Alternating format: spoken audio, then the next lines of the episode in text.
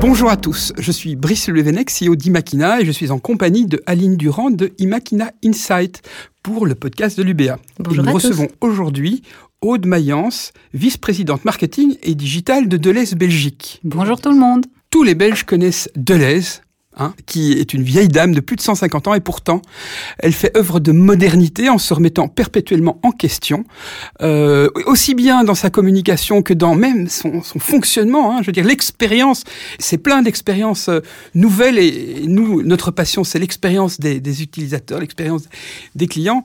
Alors, euh, Aude, j'aimerais bien savoir euh, qu'est-ce que vous êtes en train de faire comme expérimentation? C'est quoi l'idée? Vous voulez transformer la distribution? Alors, ce qu'on est occupé à faire, euh, c'est pas juste de l'expérimentation. En fait, on a repositionné la marque euh, il y a maintenant 4-5 ans. Euh, en essayant de bien comprendre ce que le consommateur cherchait. Euh, et je pense que ça, c'est la clé, c'est d'essayer de bien comprendre son client, quelles sont ses attentes, etc. Et c'est clair que quand on lui parle d'une enseigne comme Deleuze, en termes d'expérience, c'est clé. Euh, et quand on parle d'expérience, bon, on en parlera certainement après, ben, le digital a un rôle aussi dans l'expérience, comment on peut améliorer cette expérience, Euh, la convenance aussi, et comment on entre en relation, quels sont les, les médiums pour rentrer en relation avec le client. Si on regarde ce positionnement, il est basé sur trois piliers le fait euh, de mieux manger, comment on va aider en fait nos clients à mieux manger, puisque c'est une de leurs attentes, euh, à mieux vivre aussi, parce que quand on parle euh, de la santé, du bien-être, il y a effectivement le food qui est au centre de leurs attentes, mais il y a d'autres choses que le food. Et puis comment on va faire ça de manière durable dans le temps euh, pour que les générations futures puissent aussi en profiter en fait. J'ai une anecdote. Je vais faire mes courses au Deleuze Fort Jaco donc, et j'utilise le, le, le, le petit pistolet pour scanner les codes barres. et je- self-scanning, oui. Ouais, le self-scanning. Et je scanne un produit et drling, drling, comme si j'avais gagné au loto. Il m'annonce qu'il y a une promotion ou euh, il m'annonce aussi qu'il y a un produit avec moins de sel, moins de sucre. Alors, ce qui est euh, intéressant, et c'est ce dont je parlais dans le, dans le digital et dans le fait, à un moment donné, d'utiliser ça dans l'expérience client, je pense que sur ça, euh, Deleuze a quand même été assez précurseur sur le marché belge en tant que retailer depuis plusieurs années. On a été les premiers à introduire euh, le self-scanning. Et effectivement, il y a plein d'éléments, l'élément sonore aussi quand on fait ses courses qui est intéressant. Euh, il n'y a pas que le self-scanning, euh, en termes d'e-commerce aussi, on a introduit tout ce qui est euh, livraison à domicile. On est le seul retailer à livrer toute la Belgique euh, à faire du home delivery en fait.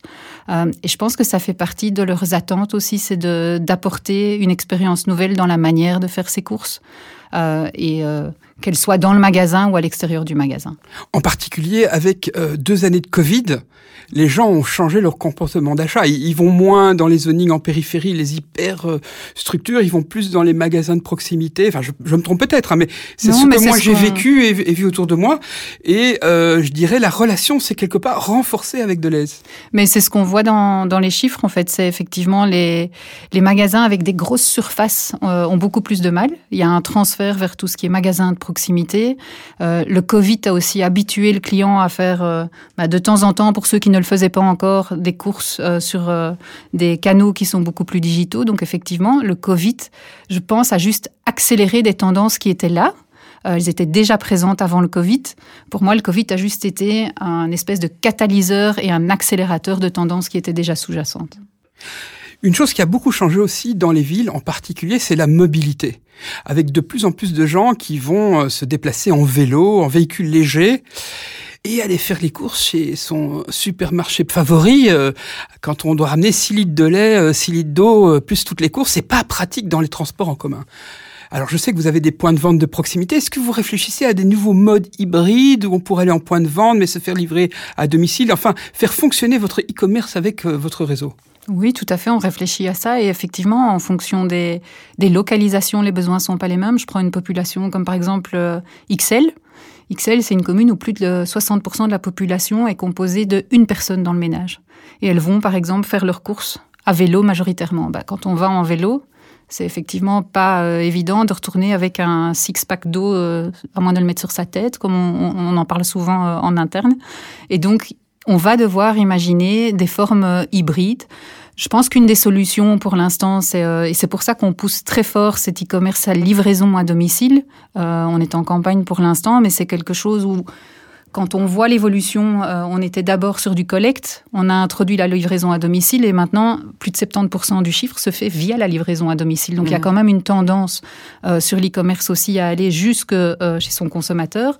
Mais je crois qu'effectivement le magasin du futur, c'est un magasin hybride où le consommateur aura toujours besoin de choisir, et tu en parlais par exemple sur le magasin de Fort Jaco, d'avoir cet espace petit marché dans lequel je peux sentir mes fruits et légumes, etc. Mais effectivement, est-ce qu'il a besoin de sentir son papier toilette? Pas certaine. Donc, euh, en fait, il y aura effectivement une forme hybride de shopping. En fait, le rêve et la forme hybride, ce serait d'aller s'inspirer dans le point de vente, voir les recettes, les nouveaux produits, goûter des trucs, etc. Puis choisir ce qu'on veut et puis rentrer chez soi et se faire livrer. Ça, ce serait l'idéal, évidemment. Ce serait effectivement l'idéal. C'est une, ce sont des pistes qu'on regarde parce que c'est, effectivement un, un modèle où je pense que à terme, moi, je n'imagine pas une formule où le magasin disparaît complètement. Euh, surtout quand on s'appelle Deleuze et qu'on a mis l'expérience en fait au centre euh, du modèle, euh, puisque c'est effectivement là qu'on peut s'inspirer, qu'on peut découvrir des nouveaux produits aussi. oui, je pense que le futur, c'est une forme hybride du commerce. Vous êtes aussi très fort sur l'argument santé locale. Et, j'ai remarqué par exemple que vos produits de marque distributeur étaient toujours plus légers en sel, plus légers en sucre que, que, les produits de marque. Et quelque part, vous accompagnez le consommateur dans une amélioration de, de la, sa qualité d'alimentation. Est-ce que vous avez euh, envisagé de faire des outils digitaux pour les accompagner? Par exemple, de pouvoir enregistrer ses repas, de pouvoir euh, euh, scanner. Il y, a, il y, a, une application qui s'appelle Yuka qui permet de scanner le code barre de tous les produits. Voilà. Est-ce qu'on pourrait avoir un Yuka de l'aise et puis voir peut-être quel est le produit de marque distributeur qui est une alternative meilleure ou, et puis, puis, mesurer nos efforts? Enfin voilà, quelque chose comme ça. Parce que on est, on attend quelque part de Deleuze qui nous accompagne au-delà de juste euh, suggérer les produits. Mais il y a déjà des services qui existent en fait dans, dans ce sens-là. Et effectivement, euh, quand on a repositionné la marque et qu'on a mis le fait de mieux manger au cœur de la préoccupation de la marque, parce que c'est la préoccupation de nos clients en fait, euh, ce qu'on a fait en positionnant la marque comme, Reason to Believe le Nutri-Score, ah ben, on est allé jusqu'au bout dans la personnalisation. Je vais donner un exemple. Pour l'instant, les personnes qui sont sur le programme de loyauté Super Plus, euh, et qui sont d'accord euh, de partager leurs données avec nous, euh, ce qu'on fait, c'est on leur donne des conseils en leur disant, ben voilà, regardez, sur votre panier d'achat, la composition de votre caddie, il y a X produits que vous avez achetés en produit A, X produits en produit B, et on a vu que dans vos courses, euh, vous aviez tel produit. Est-ce que vous savez qu'il existe un produit euh, similaire, mais qui a un Nutri-Score euh, qui est mieux positionné? Après, je pense qu'il ne faut pas être un dictateur vis-à-vis du client. Il faut juste lui dire, voilà, on, a, on a repéré ce qui se passait, voilà une suggestion, on peut vous aider, on peut vous accompagner. Et après, le client reste roi et il en fait encore ce qu'il veut. Mais j'entends que vous êtes très proche des besoins du consommateur. J'avais l'impression que vous êtes aussi parfois euh, en anticipation et dans les tendances avant même que les personnes se rendent compte qu'elles vont avoir euh, une attention particulière sur, par exemple, le recyclage des déchets, même sur le bio et le local. Ça fait quand même des années, des années que vous êtes sur cette tendance-là. Et c'est comme si vous aviez euh, réussi à inspirer vos, vos clients sur ces tendances qui maintenant aujourd'hui sont euh, presque mainstream. Je crois que le maître mot, c'est d'essayer de repérer les tendances et puis de donner les outils aux clients. Euh, avec Nutri-Score, c'est ce qu'on a fait. C'est à un moment donné de se dire, bon, on veut manger plus sainement. Honnêtement, c'est pas facile. On s'arrache les cheveux, on retourne le packaging. Euh, il y a euh, un tableau nutritionnel où la moitié des gens comprennent pas, et je comprends, c'est compliqué. c'est quoi le bon choix? Comment on peut faire, etc. Et c'est à un moment donné de faciliter en fait la vie des gens, de leur dire, bah voilà, ça, ça peut vous aider, et ils en font ce qu'ils veulent. Mais je crois que c'est toujours l'obsession de se dire de quoi le client a besoin aujourd'hui. Euh, quand on regarde les tendances, qu'est-ce qui pourrait émerger plus tard? Et c'est de développer les outils qui vont leur permettre en fait de couvrir leurs besoins, mais c'est pas non plus de devenir extrémiste et de dire c'est ça que vous devez faire en fait. Vous devenez presque partenaire alors que vous êtes un supermarché, mais partenaire du mode de vie des, consommateurs et vous améliorez leur mode de vie, vous leur rendez la vie la plus, la plus facile possible pour adopter de nouveaux comportements. C'est un peu ça. L'idée, c'est d'être le buddy, celui qui est à côté, et qui peut vous aider. Donc vous accompagnez vraiment les consommateurs à avoir une vie meilleure, une vie plus saine. Vous avez notamment organisé des parcours sportifs avec les, Jeux Olympiques, si je ne me trompe pas. Vous êtes en partenariat avec Decathlon également. Qu'est-ce que vous faites à ce niveau-là pour que les personnes se mobilisent plus, commencent à mieux bouger pour ensuite mieux vivre? Alors il y a un principe quand on regarde les trois piliers de la stratégie, effectivement, mieux manger, euh, le fait de mieux vivre et de faire en sorte que les générations futures puissent le faire, c'est de d'être assez humble pour se dire qu'on ne peut pas tout faire tout seul. Donc euh, sur le mieux manger, on est assez crédible pour euh, expliquer comment mieux manger, etc. Sur le mieux bouger, là, on a, on s'est dit, bah, ça va être plus crédible si on le fait avec des partenaires euh, qui eux ont vraiment ça au cœur de leur ADN en fait, et qu'on qu'on mette ça en avant via des partenariats qui sont relevants. C'est pour ça qu'on s'est associé avec Decathlon. Alors euh, Decathlon, on, on s'associe avec eux sous différents modes, sur le, sous des formes de contenu. Euh, quand ils envoient leur newsletter, il y a des recettes de l'aise et, euh, et vice versa. pendant l'été, pendant les Jeux Olympiques, effectivement, il y avait des parcours le week-end où les gens pouvaient venir faire de l'exercice sur les parkings. tout ça avec le BO euh, avec les Paralympiques aussi, euh, puisque la diversité est également un point important. Mais effectivement, la santé ne se limite pas à mieux manger, elle se limite aussi à mieux bouger. Et euh, je suis convaincue qu'il y a énormément de partenaires qui peuvent rejoindre le mouvement pour pouvoir aider les clients et qui ont ça au, au cœur en fait de leur ADN. Quel est le partenariat que vous rêvez de faire? Le partenariat que je rêve de faire, c'est un partenariat avec Nike parce que je pense que dans le, dans le fait euh, de bouger, bah, c'est une marque assez iconique. Elle me parle assez euh, dans le, sur ses valeurs et euh, je pense aussi dans tout ce qui est outils connectés, etc., de pouvoir connecter la nourriture au fait de bouger avec des programmes sportifs, etc. Si je pouvais, oui, un partenariat avec Nike. Alors, à propos de rendre la vie facile, moi, je suis père de, de famille et je fais la cuisine, j'ai des enfants. Et au quotidien, euh, je dois gérer, bah, trouver des recettes, acheter les ingrédients. C'est un petit peu compliqué. J'ai découvert les box hein, euh, qu'on peut commander. Euh, il y a toute une série de, sociétés bien connues sur la, la place belge qui vous permettent de vous abonner ou, ou, simplement de commander une boîte avec la recette et les ingrédients. Alors où en est de l'Est sur l'aspect pratique de faciliter la vie Mais ce sont tous des services qu'on est occupé à examiner. Et effectivement, ben, on a vu hein, l'essor des box pendant le Covid. on cite pas de nom ici, mais le, premier vendeur de box, effectivement, a vu euh, son chiffre s'envoler. Ce sont des solutions auxquelles on réfléchit. Et je pense que Deleuze a un rôle clé à jouer dans les services et dans ces, dans ces solutions à apporter aux clients. Ça peut être via des box. Ça peut être aussi, euh, parce que les box, c'est un peu euh, one size fits all, ça peut être aussi dans la personnalisation des recettes, par exemple. On a euh, beaucoup de recettes euh, qui sont dans le magazine, on a beaucoup de recettes sur notre site, mais comment, à un moment donné, on va pouvoir aider euh, une famille dont le fils est devenu végétarien, la maman est allergique aux crevettes et le papa ne veut absolument pas manger je ne sais pas quel autre ingrédient. Ça devient un casse-tête oui, dans les dans les familles. Je suis concernée, mon fils fait le régime keto, alors ça ah. complique un peu la famille les, les choses. Un autre domaine de facilitation de la vie euh, de, de, vos clients, bah, ce sont les, les, robots. Vous connaissez probablement le Thermomix, il y a tout le Cookéo, il y a, il y a toute une gamme comme ça de robots qui peuvent exécuter des recettes, etc. En France, on achète un Thermomix, euh, il est connecté à Internet, on choisit une recette, elle détermine les ingrédients, on appuie sur un bouton et on a le supermarché du coin qui vous livre les ingrédients pour votre recette et vous n'avez plus qu'à la suivre, etc des idées euh, Est-ce que Deleuze pense et observe euh, Deleuze pense à tout ça, observe tout ça, voit tout ça. Euh, après, il faut faire des choix dans tout ce dont, enfin, dans l'innovation. Est-ce que les box sont plus près que le robot? Certainement, euh, quand on regarde euh, en termes de services et de mhm. relevance.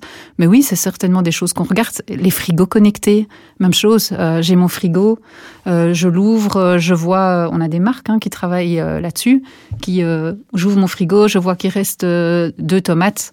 Il y a plusieurs fonctionnalités possibles. Qu'est-ce que je peux faire avec les deux tomates qui restent pour éviter mm. l'ouest et euh, qu'est-ce que je dois recommander pour que mon frigo soit rempli euh, demain? Donc oui. Il y a une app très rigolote qui fait ça, qui permet de, de faire de la reconnaissance de optique de ton frigo et puis après il te propose une recette. Mais, mais c'est une app, une app indépendante. Dans les innovations comme ça, j'imagine que la personnalisation en tant que telle, avec des familles qui sont parfois à quatre, parfois à deux, euh, des gluten-free, etc., ça, ça, doit être aussi au cœur de n'importe quelle innovation, que ce soit en marketing ou en communication, pour être au plus proche des besoins qui évoluent à chaque semaine presque de, de vos cibles. Tout à fait.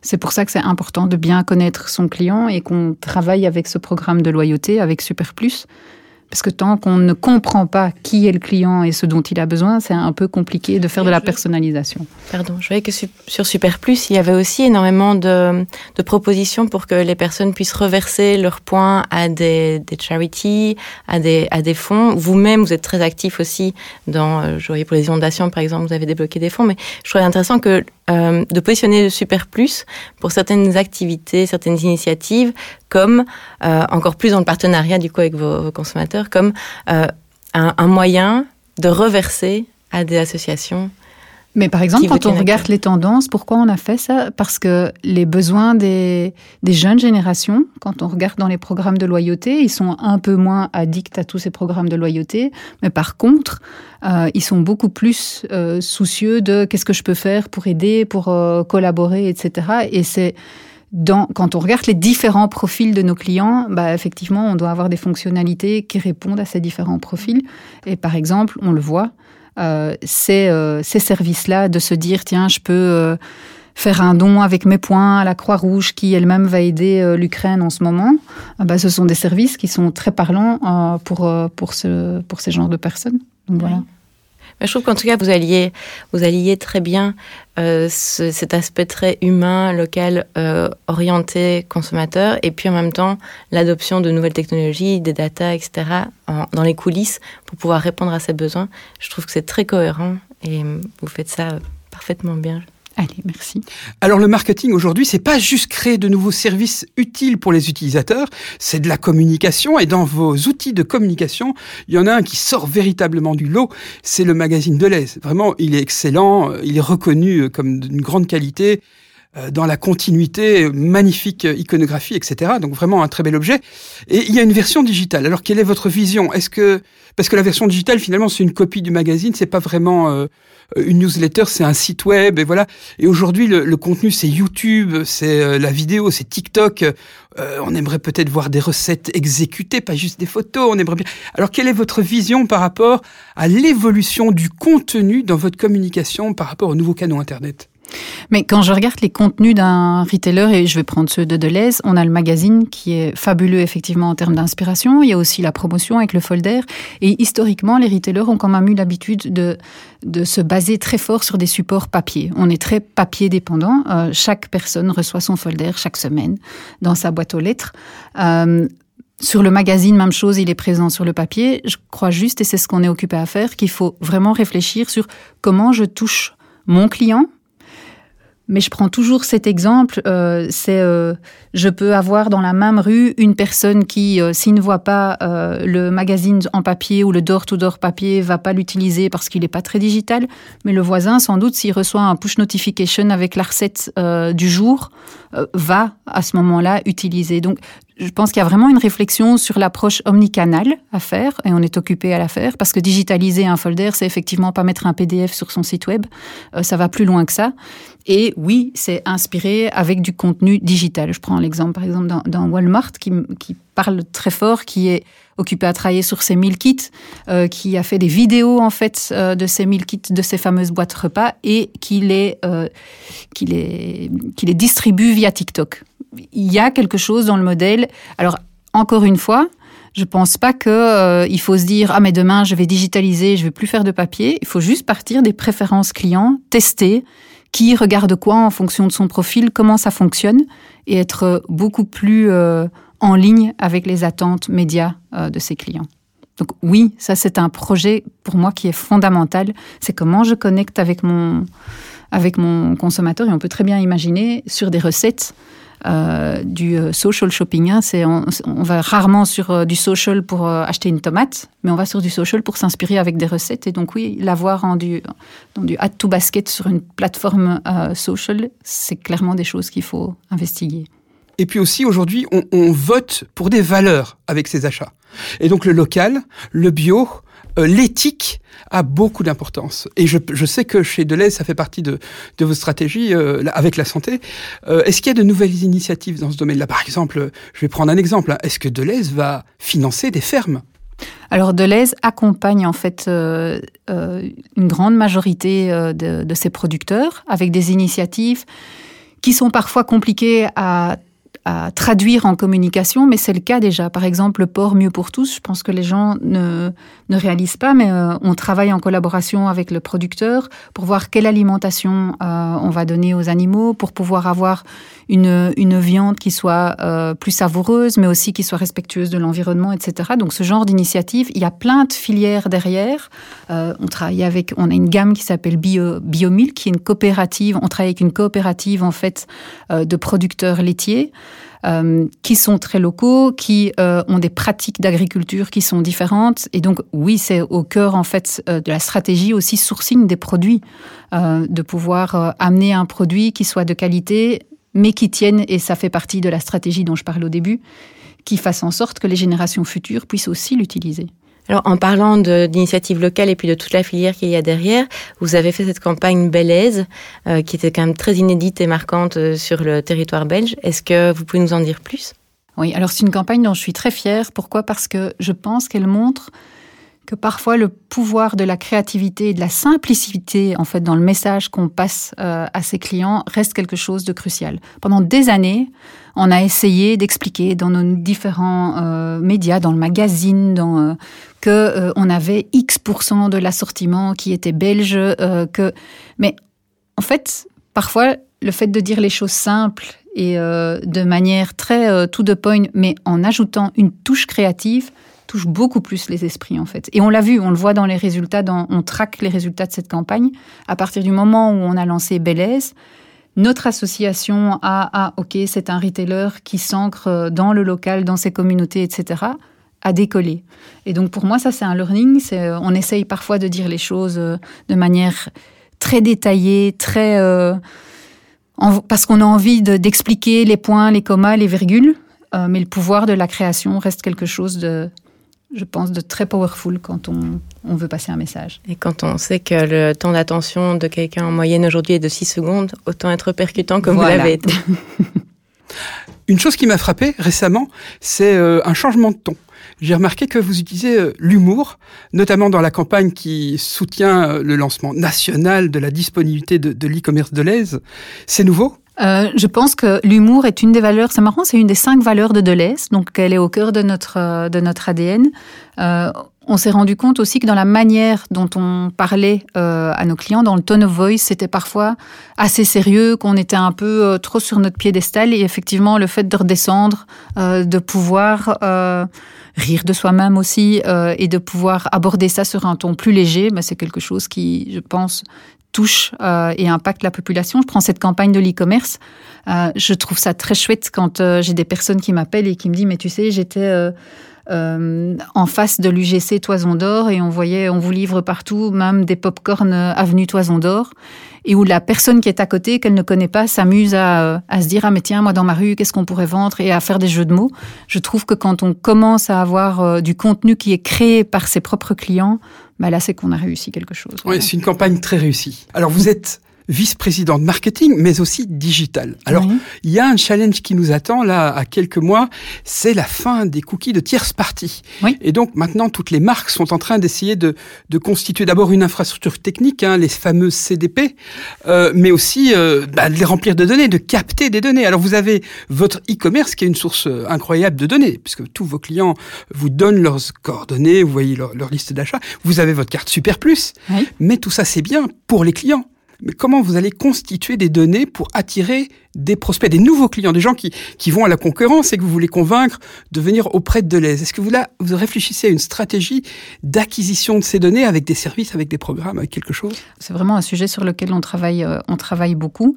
Effectivement, dans un premier temps, euh, on va être beaucoup moins impacté que certaines euh, sociétés qui n'ont pas toutes les données qu'on a. Donc, quand on regarde ici le nombre de données euh, et le nombre de clients qui sont euh, enrôlés dans le programme Super Plus, on a plus ou moins 2 400 000 personnes qui sont enrôlées dans le programme on est un peu moins inquiet que quand on a les données de 50 000 personnes. Et euh, donc voilà, il y a de quoi faire. Euh, ce qu'on est également occupé à regarder, c'est effectivement toute l'infrastructure technologique derrière. Mais puis effectivement, il y a les non-clients. Et dans les non-clients, le fait euh, de pouvoir également faire des partnerships, de regarder est-ce que je peux, avec tel ou tel partenaire, via des clean rooms, échanger des données, regarder. Et tout ça, vraiment, j'insiste là-dessus, mais avec dans les règles de l'art, GDPR, etc. Mais comment on peut, à un moment donné, aller chercher d'autres sources de données?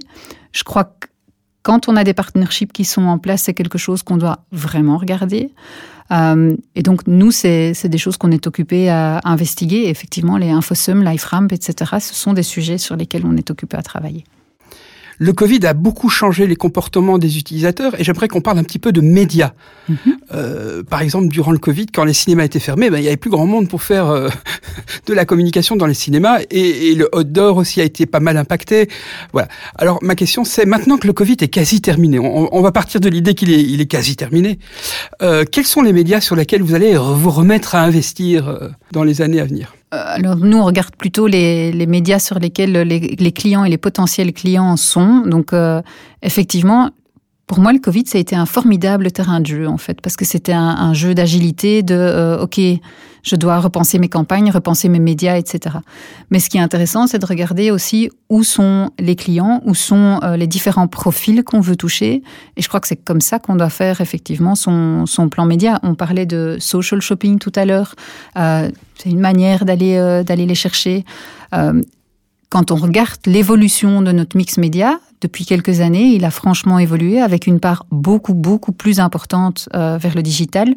Euh, pour la bonne et simple raison que même si on est une enseigne et on, a, on est une marque qui fait encore la majorité de ses ventes euh, dans des magasins, bah, tu l'as cité, Brice, tout à l'heure, il y a plus de trois quarts des gens qui, avant d'aller en magasin, font du search pour voir, pour euh, regarder où euh, et quel produit, où je vais aller faire mes courses, quel produit je peux acheter, comparer les prix, etc. Donc effectivement, c'est repenser les médias en fonction du consumer journey. avant d'aller en magasin, quel média je regarde quand je suis en, magasin, bah ok là quels outils je peux mettre en place pour l'aider. Et euh, quand je sors du magasin, est-ce que je donne mon avis sur une recette? Est-ce que je euh, donne mon avis sur mon expérience? Donc euh, oui, je pense qu'il faut repenser les médias en fonction de ses audiences, mais aussi en fonction du consumer journey de ses clients. Dans l'expérience client, dans les points de vente, oui. je trouve qu'à ce jour, euh, il n'y a pas encore assez d'intervention du digital. Je pense qu'il y a encore des opportunités, je sais pas moi, de mettre des kiosques interactifs où on peut euh, consulter des recettes dans le point de vente, ou peut-être de mieux interagir avec les mobiles. Euh, il y, a des technologies qui permettent, quand vous, avec des beacons, quand vous rentrez dans un rayon, peut-être d'afficher des promotions sur votre euh, smartphone. Euh, il y a peut-être moyen de scanner euh, des, des, codes barres euh, de produits dans les rayons et d'avoir des critiques ou des, des reviews pour voir euh, la qualité des produits ou avoir un complément d'information, une vidéo. Peut-être le fermier qui vous dit voilà comment je fais mes pommes. Voilà. Alors je trouve que pour le moment, bon, vous avez quand même déjà des, des éléments technologiques qui sont présents. Vous avez une application mobile, vous avez bah, des, des balance pour peser les fruits et les légumes. Vous avez euh, vous avez les, les, les, pistolets qui ont un écran, hein, donc les pistolets pour scanner les produits, ils ont un écran couleur sur lequel vous affichez des choses pendant l'expérience d'achat. Est-ce que vous êtes en train d'étudier des nouvelles opportunités? Je, je, vais prendre un exemple absurde. Euh, il y a des points de vente euh, créés par Amazon où on utilise l'intelligence artificielle pour que vous puissiez rentrer dans le rayon, prendre les produits, sortir sans devoir passer par la caisse, compter tous les produits. Ils analysent, ils scannent. Voilà, il y a des, des, des expériences euh, qui sont pas encore réparties, mais Walmart, Amazon réfléchit avec Walmart à pouvoir mettre un casque de réalité virtuelle et se balader dans le champ, regarder, euh, je sais pas moi, le, bateau de pêche, euh, voilà. Et puis après ça, vous voyez mieux euh, la fraîcheur des produits. Enfin, des expériences qui vont au-delà de ce qu'on peut faire à la maison sur son ordinateur, parce que dans le point de vente, on peut mettre en place plus d'infrastructures. Moi, je rêverais d'avoir, puisque maintenant les points de vente vont servir plus d'inspiration, l'e-commerce va faire, prendre en, en, en, partie la distribution. Est-ce que vous réfléchissez à de l'innovation comme ça, complètement délirante, dans un pays comme la Belgique, qui est pas super connu pour euh, pour ces innovations délirantes, quoi? Alors c'est clair qu'on n'est pas encore euh, avec un casque dans les magasins occupé à faire ses courses en Belgique, mais par contre, ce sont effectivement toutes des tendances qu'on regarde et qu'on surveille euh, énormément.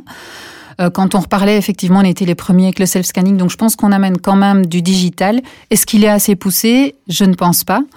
Après, il faut distinguer quels sont les réels besoins quand on est en magasin et euh, est-ce que c'est de l'expérience ou est-ce que ça relève de la gamification et combien de temps j'ai pour faire mes courses? Parce qu'il y a des choses qui parfois sortent où on se dit euh, oui, euh, c'est très sympa.